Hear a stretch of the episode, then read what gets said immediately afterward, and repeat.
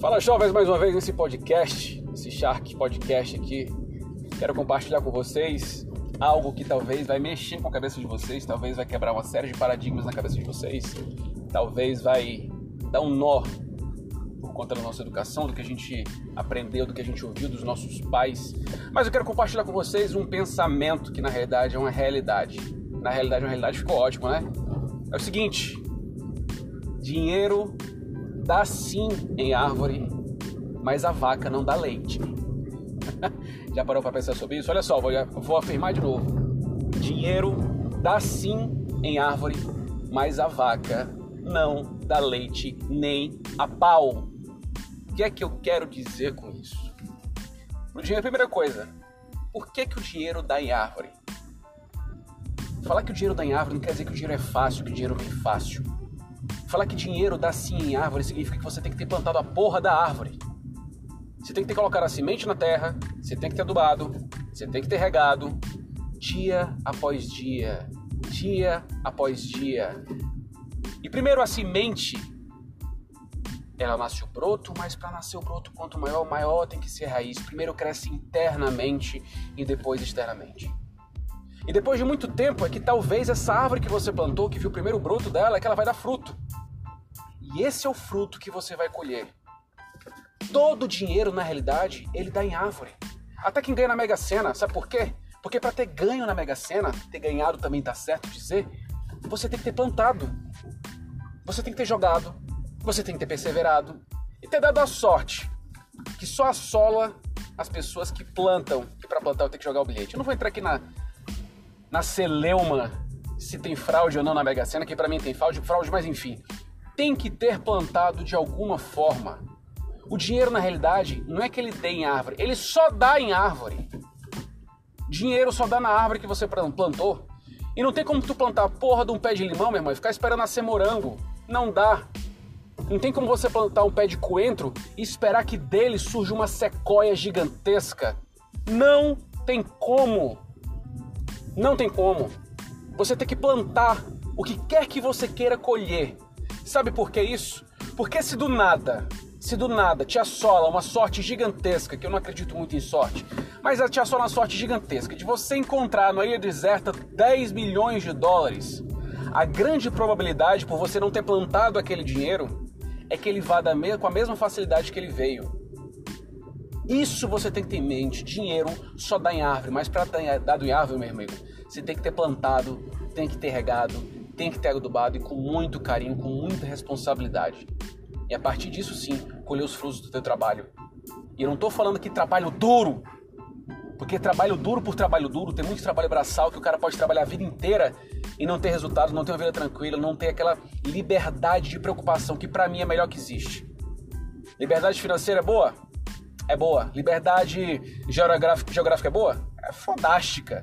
Mas liberdade de preocupação é a que eu mais busco na minha vida. Tá num canto, sem me, sem me preocupar com o tempo, sem me preocupar com o dinheiro, sem me preocupar com saúde, no sentido de não me abster de cuidar da minha saúde, mas de não estar tá doido, neurótico, sabendo que eu tenho que cuidar da minha saúde porque aconteceu algum tipo de doença. Então dinheiro dá sim em árvore, não só dinheiro. Qualquer fruto que você venha plantar na tua vida, ele vai ter que ser através de um plantio muito bem feito.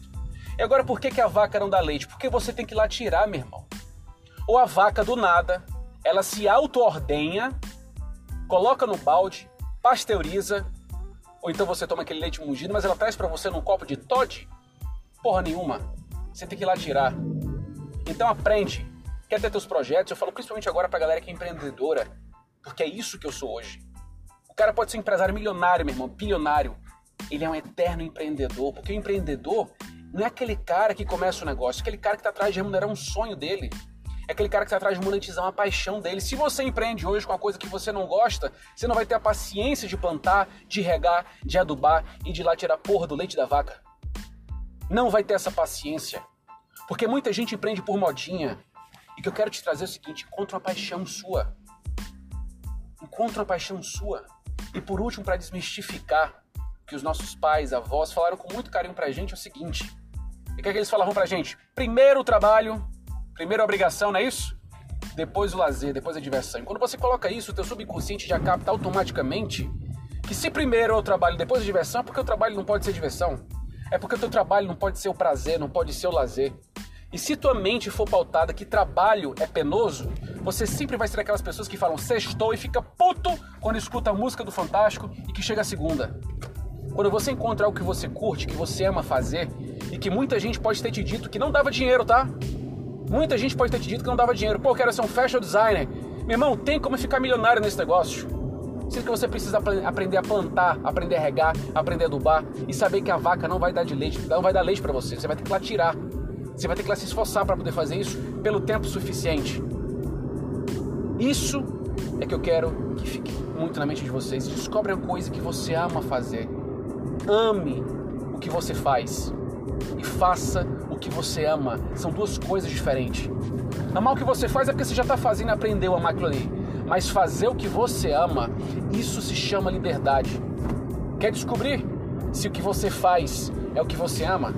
Se faz essa, segunda, essa seguinte pergunta e eu termino esse episódio para vocês na real. Se você fazendo o que você faz hoje, você conseguisse uma forma de ganhar dinheiro extra, digamos que 50 mil a mais por mês, você continuaria no seu trabalho atual? E pode ser 50 mil, porque para muita gente 50 mil é muito dinheiro, é muito dinheiro para qualquer pessoa na realidade. Mas digamos que você seja um cara milionário, que você já ganha por mês um milhão de reais. Se você encontrasse uma. Se você que é milionário, tá? Agora eu tô falando pra você agora. Se você então ganha um milhão de reais por mês, se você encontrasse uma fonte alternativa de renda que te desse 4 milhões de reais, você continuaria, continuaria fazendo o que você faz hoje? Se não, é porque você não faz o que você ama. Então, busca a tua vocação e sempre na tua mente. Para plantar, meu irmão, desculpa, para colher, você vai ter que ter plantado por tempo suficiente, com muita paixão e dedicação. Fica com Deus, galera.